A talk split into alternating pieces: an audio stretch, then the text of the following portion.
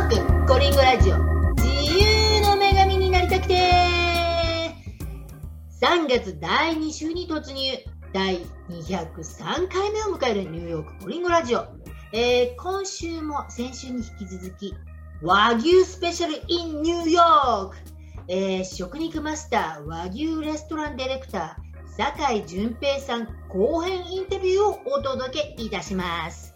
えー、先週の前編インタビューはこのパンデミック中に最も被害を被りリスクの高いと言われたレストラン業界であえて2店舗オープンさせ3店舗目も近々オープンさせるというビジネス秘話や、えー、食肉やレストランビジネスに惚れ込んだ酒井さんのこれまでの経歴そして海外進出から強制送還まで濃厚なライフシェアをしていただきました。えー、まだ聞いてない方は、ぜひ前編インタビューも合わせてお聞きください。さて、本日の後編インタビューは、ついにパンドラの箱を開け、牛肉と気候変動問題について伺ってみました。え、他にも、なかなか聞けない牛肉業界の大人の事情、裏話など、興味深い内容盛りだくさんです。それでは、どうぞじゃあちょっとですね、肉マスターの酒井さんに厳しいクエスチョンを投げかけますけれども、はい。パンデミックのこともそうだったんですけど、結構、あのニューヨークってこう食に関してうるさい人も多いと思うんですけど、はい、牛肉問題というか、あの、気候変動問題とかで、牛肉ちょっと叩かれてしまって、こう、産業業界が結構厳しい立場に追いやられたりしてて、こう、なんていうんですか、環境問題からちょっと牛肉控えようみたいな流れになってる感じもあったじゃないですか。はい。ビーガンが増えたりとか、はい。そういう問題とかでレストランビジネスをしていくのに何か支障とか出たりしました？うん、体感レベルで、なんか支障が出てるっていうほどの案件は今まで経験したことはないんですけども、うん、やっぱりビーガンメニューが欲しいであったり、まあ、ビーガンまでいかなくてもベジタリアンメニューであったり、うんうんうん、そういったお客様の数が年々需要が増えてるなっていうのは感じますね。はい。なるほど。だって結構ね、ほら、インポッシブルバーガーがバーンと人気が出たじゃないですか。そうですね、はい。ねじゃあ、あのまあ、そういうお客様のニーズというかが増えてはいるってことなんですね、こうそういう。そうですね、だからそのいわゆる植物肉需要ですよね、そういったのっていうのはやっぱりカリフォルニアであったり、ニューヨークであったり、まあ、こういったそういう食べ物のそういう思考とかでいろいろコントロールするのって、一般的にはこういろんな人たちがいる中で、ある程度こう生活レベルの高い人たちの間でのなんかそういうムーブメントだったりというところもあって、これどこ、はい。どこの国もそうなんですけども、こう、国がこう、豊かになる過程において、うん、絶対的にこう、ドカーンと消費量が上がるのって絶対牛肉なんですよね。ああ、はいはいはいはい。はい。やっぱりあの、単価で見たら豚と鶏と比べると高いものなので、うん。今中国とかね、東南アジアとかでは牛肉の消費量がものすごく増えてますし、あ、はいはいはいはい。で、アメリカも当然、アメリカっていう国を一つのね、あの国、一一口で語るというのはやっぱり難しくて、州ごとによっても全然やっぱり文化であったり、うん考え方違ってたりするわけじゃないですか。はい。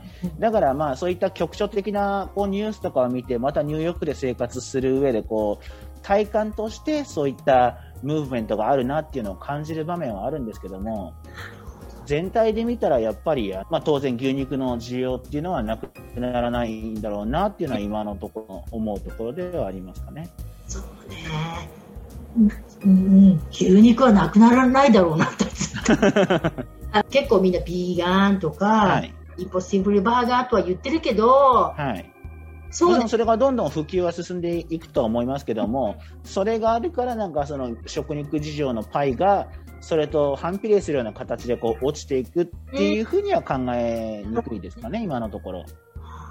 うんあのほら高校生の時から大で大学の時まで、はい、アルバイトで、こう、アメリカのケーキ屋さんに行ってバイトしてたって言ったじゃないですか。はい。何にそうと取りつかれ、取りつかれたっていうか、魅了をされたんですかね、このお肉。まあ、あの、もともと、日本の食文化っていうのは優れたものっていうのは、まあ、当時その高校生なりのうん。ない、ね、あの、ものの考え方の中では分かってて、うんうんうんあの、その中で、その逆で逆にアメリカの流のそのホスピタリティとかっていうものを学んだわけですよね。はい。で、やっぱりあの、アメリカのホスピタリティを学んで、アメリカのいいところを学んだから、今度はじゃあ日本のいいところを世界に広めていきたいっていうふうに思ってたわけです。その時には必ずしもお肉っていうわけではなかったんですけども、うんうんうん。はい。でもやっぱりお肉、そうですね、やっぱり奥が深いもので、当然その、お肉のその産地であったり、部位であったり、うんさらに言うとその季節であったりにか、で味って全然変わるものなので、そうなんだ。奥深さですね、はい。そう例えばニューヨークで言うと、まあ、すごく有名な、ね、ステーキハウスで、やっぱ例えばそのピーター・ルーガーとかって、もう本当にみんなが知ってるぐらい有名ステーキハウスじゃないですか。はい。ここで例えば同じポーターハウスを頼んだとします。はいはいはい。でもその牛さんが夏の時の牛さんなのか、冬の時の牛さんなのかによっても味って全然違うものなので、うっそー、そう。一定じゃないんですよね。なんでそこが面白いところだなっていうふうに思いまして。へえ。え、どんな感じでフレーバーが変わるんですか？夏の牛さんと冬の牛さん。そうですね。まあ基本的に夏っていうのは暑いので、牛の食欲が結構落ちますと。うんうんうん。で、その中で夏っていうのはやっぱりあのアメリカ人、バーベキューみんな好きじゃないですか。はいはい牛肉の需要がものすごくあるのでうん、本来飼育しなくちゃいけない期間よりも、ちょっと短くして出荷しちゃうみたいな。まあその方が当然飼育コストだったりも抑えられますし、はいはいはいはい。だから本来であれば、このクオリティじゃないと出せないっていうものが、これぐらいのクオリティでも出しちゃうんですよ。じゃあ何ですか？冬の牛さんの方がお美味しいの？あ、美味しいですよ。同じ部位で食べ比べてみたら、冬と夏全然違います。本当に違います。なんだ。はい。知らなかった。え、じゃあ、牛肉の旬って冬なんだ。冬って、旬っていうの変です。まあ、まあそうですね。秋口から、まあ、春先までぐらいの、やっぱりちょっと寒い時期の方がうん。美味しいし、一般的にその牛肉の消費量が若干下がったりもするので、そういう時期の方が飼育期間長くなるんですよね。だから牛がもともと餌をよく食べるのか食べないのかっていう違う違いと、うんあとどれくらいの期間飼育するのかっていうところで結構差が出ますね。はい。だから夏でも飼育期間が長くてしっかり食べてくれれば、まあ、冬ぐらいのクオリティそう、そういうことですね。はい。ああなるほどだでもか、まあ、あのビジネス的にこうあのマーケティングからいくとどうしても夏はたくさん出荷しなくてはいけないのでということでそうですね。ここがやっぱり結構そのマーケットだったり大人の事情っていうところが絡んでくるんですけども、例えばアメリカの牛さんだと、まあコスコとかにも書いてありますけど、一番上位のグレードっていうのは、その USDA のプライムグレードってあるじゃないですか。うんうんうんまあ普通のその有名なステーキハウスであったり、高級なレストランさんとかだったら全部そのプライムグレードを使ってるんですね。で、プライムグレードって一般的にアメリカで生産される全部の牛さんのうちのうん発生率でいうと上位2、2 3%ぐらいなんですよね。えーはい。で、その下には、まあこれも十分いいお肉なんですけども、チョイスグレードっていうのが、チョイスっていうのが来るんです。うんうんうんこれが上位2、30%ぐらいにまで広がるんですけども、うんうんうんで、夏であれば、本来であれば、この上位2、30%のうんチョイスグレードに格付けされなくちゃいけない牛さんなんにもかかわらず、うん。夏で環境が良くなくて、マーケットにプライムが出あるあの出回らないので、ちょっと上がっちゃって、プライムとして出しちゃうとか、すごいこれいい話。そういうことってめちゃくちゃ、実はこの業界、あるんですよ。大人の事情や本当に大人の事情ですね。とは言いつつも、やっぱりマーケットからプライムがなくなってしまうと、やっぱり困ってしまう部分が出てくるので、うんうんなんうんでちょっと本来であればプライムじゃないけど、まあ、いっか、みたいな、ありますね、これは。いいかねあります。ノリのとこもあるんですね。へえ。え、あの、牛マスターの酒井さんなんですけど、魚好きでもあるんですよね。つ大学休学して釣りでちょっと世界を放浪したぐらいですから。そうですね。なもう釣りに関してはもうあの出身が東京の羽田っていうところなんですけども、本当羽田空港の国際線ターミナルからもう歩いて40分ぐらいで帰れるところにいるんで、うん、結構その、まあ、昔ながらの漁師町的な感じのところで、はいはいはい、結構なんかブルックリンのシープセット出身みたいなそういう感じのイメージなんですけども。なのですぐあの釣り船とか行けるのでもうちっちゃい頃から本当に物心つく45歳ぐらいから。なのでもう25年以上は釣りやってますね。うん、25年どころじゃないかもう本当にかなりの長い間釣りをやってて、うんうんうん、でニューヨーク、はい、やってます？釣りまだ？今やってますよ。まあ、今はまあ当然、まあ、寒い、寒いし、ちょっと今このビジネスが、あの、だいぶ忙しくなってしまったので、直近ではそんなに行ってないですけども、うんうん、例えばちょっと前なんかは、もう出勤前2時間釣りやってから出勤するとか、出勤後釣りやってから帰るとか、なんかそういうスポットスポットで釣りやったり。じゃガチで釣り好きなんですね。ガチですね。あとはまあ、あの、出勤、ということにしておいて、釣り行っちゃうとか、まあ、これそそれこれもオンエアしちゃっていいですけど。大丈夫です、大丈夫です。大人の事情だけど、そうなんだ。それも大丈夫。はい。だから、あの、ニューヨークめちゃくちゃ。仕事だ、これも、みたいな。そうですね。はい。もうなんか、とにかく釣り竿を触らないとなんか落ち着かないぐらいの感じになっちゃって。そうなんだ。え、で、え、でも、つ、た釣るだけ？釣るのが好きなんですか？それとも？食べるのも好きですね。てか、あの、食べる、食べれる魚しか釣らないっていう趣味趣味なんで。これ全然、キャッチリリースとかじゃないんだ。じゃないですね。はい。あの、釣った魚は必ず食べます。まあ、必ずって言っても、もちろんそのニューヨーク、レギュレーション厳しいので。厳しい、厳しい。例えば、あの、規定以下のサイズは全部ちゃんとリリースしますけども、はいはい、キープできるものは全部美味しく食べてますね。え、それはもしかして、自分で魚までさばいちゃうとか？そうですね。あの、正直肉さばくよりも魚さばく方がもともと得意だったんですよ。まあ、めっちゃガチなんだ。本当に？はい。まあ、ちっちゃい頃からやっぱり自分で釣った魚は自分でさばいて、あの、ちゃんと食べるまでが釣りだよって教えられてたんですよ。なんか、あるじゃないですか、よく遠足は家に帰るまでが遠足だよみたいな、なんかそういう感じで教えられてたので、だからもう、それである程度基本的な包丁の技術はあったというか、はい。まあ、肉もその応用として、なんで結構もともと包丁技術あったので、それ肉に応用してるっていう話なんですけども、もともとほら魚でしたね、はい。魚、いろんな刺身にしたりとか。うわ魚、刺身にしちゃうんだ。そう、はい。じゃあそういうあの魚をさばく、あの、技術があって、それも肉に活かせたんだ。そうですね、基本的な包丁の使い方だったりっていうのはやっぱ似てるところがあるので。うんうんうんうん。はい。なんかほら、なんか記事とか読んだんですけど、この肉の部位こうこうスペックに分けて販売みたいな、そういうのもやってらっしゃったみたいな。はい、あそうですね、はい。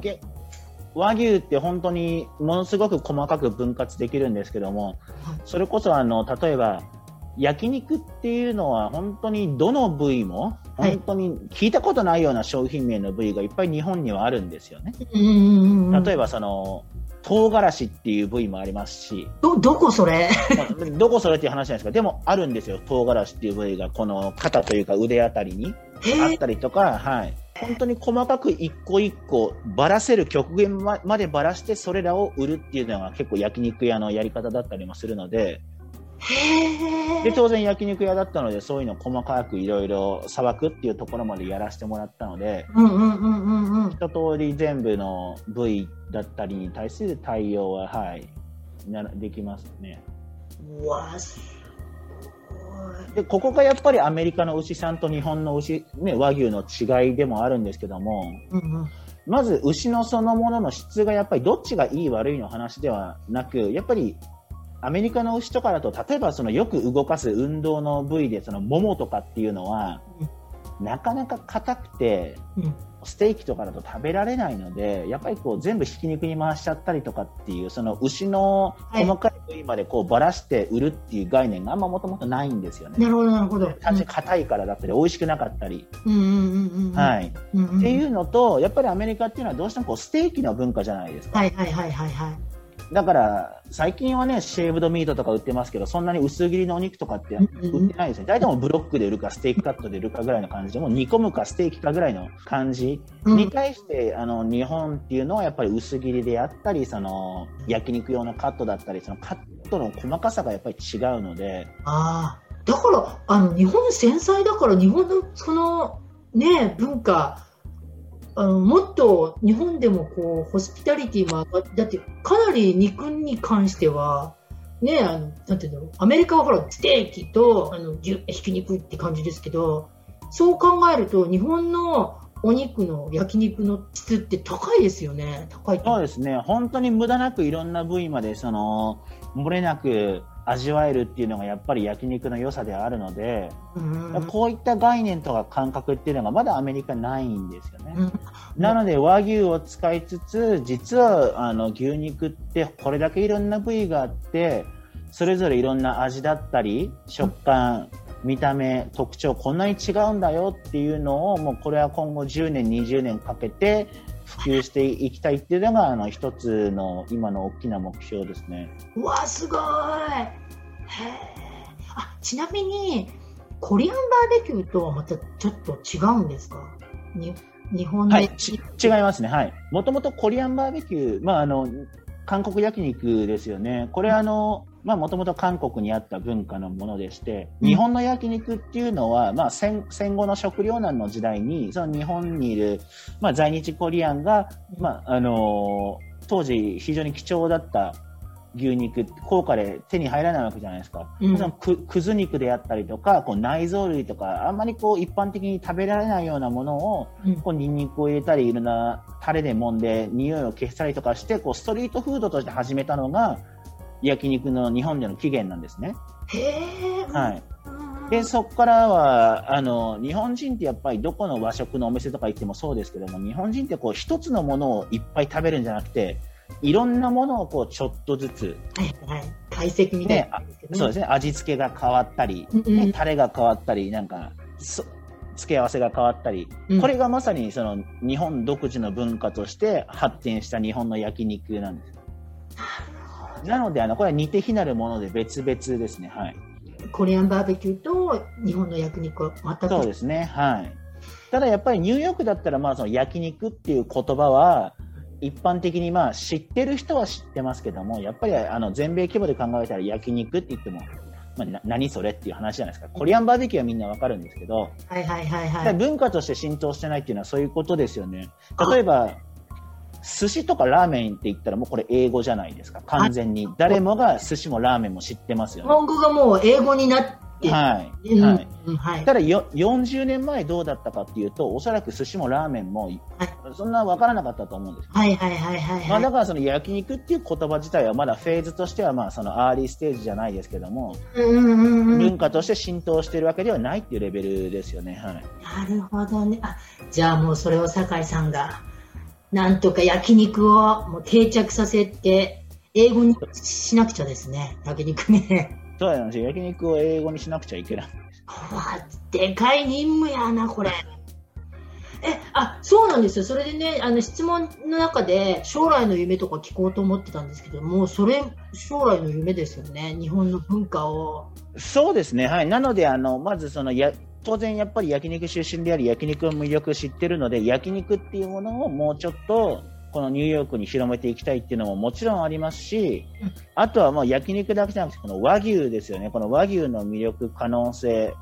えまあ、アメリカの、ね、方々に対するその教育っていうものがこのニューヨークほどの大都市でも全然まだ認知されてないので、はいはい、この現状は本当に10年、20年がかりで変えていきたい目標の一つですね。うん、例えばこういうことがあって、その和牛っていうことは大体誰もが聞いたことはあるんですよ。うんうんうん、でもじゃあそれが何なのかって言ったらちゃんと説明できる人っていうのはもう5%に満たないです。あわ分かります。ほら、一時神戸ビーフがすごいブームになったじゃないですか。ああ、そうなんです。なので、まさにそれがいい例ですよね。あの、神戸ビーフって言うけど、あの、実際、神戸のお肉だっていうのを知らない人で神戸、神戸ビーフとか言ってる。そうなんですよね。その神戸、神戸っていうのがやっぱりそのアメリカ人的にその親しみのある発音であるわけで、うん、結局、それが転じてコービー、コービーって言えば何でも和牛なのか。でもそんなことじゃないんですよね。そのなんか、神戸スタイル和牛とか、ちょっとグレーなわけのわからないとかあったりもするんですけども。はいはいはい。はい、ああ、そうか。なので、その言葉が先行してて、うん、その education っていうところがまだ追いついてないなっていうステージだなって感じます。確かに確かに。でかい夢ですね。その第一歩がまあ今のこの J スペックですよね。まだまだ全然至らないところあるんですけども、ここはまあただ単に和牛がリーズナブルに食べれるお店っていうだけじゃなくて、うんうん、そういった教育の場としても使っていきたいんですよね。せっかくリーズナブルにお客様からしたら召し上がれるので、じゃあ、あの、和牛って実はこうこうこういうものでとかっていうことを、まあ、そのね、スタッフがお客様に伝えてってくれたらっていう思いが強いです。うんうんあでも人材探すのも大変ですね、この。大変ですよね、本当に。もうこれはもう、結局は人ですから、もう最大のテーマですよね、まさに今。まさに今人のことで揉めてる、この話は長くなっちゃう 言わないですけども。うん、き物ですよ、やっぱりレストラン、人と人ですから。そうですよね。はい。で、ほら、酒井さんと喋ってたら、もうすごい肉についてのパッションがどんどん出てくるじゃないですか。やっぱり聞きたくなっちゃうじゃないですか、こう知らないこととしては。だからそういう人材を増やしたいけど、肉にパッションがなかったらなかなか難しいですもんね。そうですね、なかなか難しいところですよね、そこは。はい。教育不足です。これも課題ですね、ちょっとね。伝え続けるしかないですね、本当にもう。もう私も微力ながらお手伝いさせていただきますよ。はい、もうどんどん肉の、肉にパッションのある方集まれみたいな感じです、ね。はい、えー、えー、じゃあもうビジネス PR もね、していただこうかと思って結構いいビジネス PR していただきましたよね。でもまあ、あの3店舗ありますし、もう一度、なんかドーンと PR してもらって。はい。まずじゃあ1店舗の J スペックなんですけども、あの、さっきちょっと説明させていただいたミートマーケットですね。これあの店頭でやっておりまして、うん、結構日本人のお客様が好まれるようなこう切り落とし剤とか薄切りですね。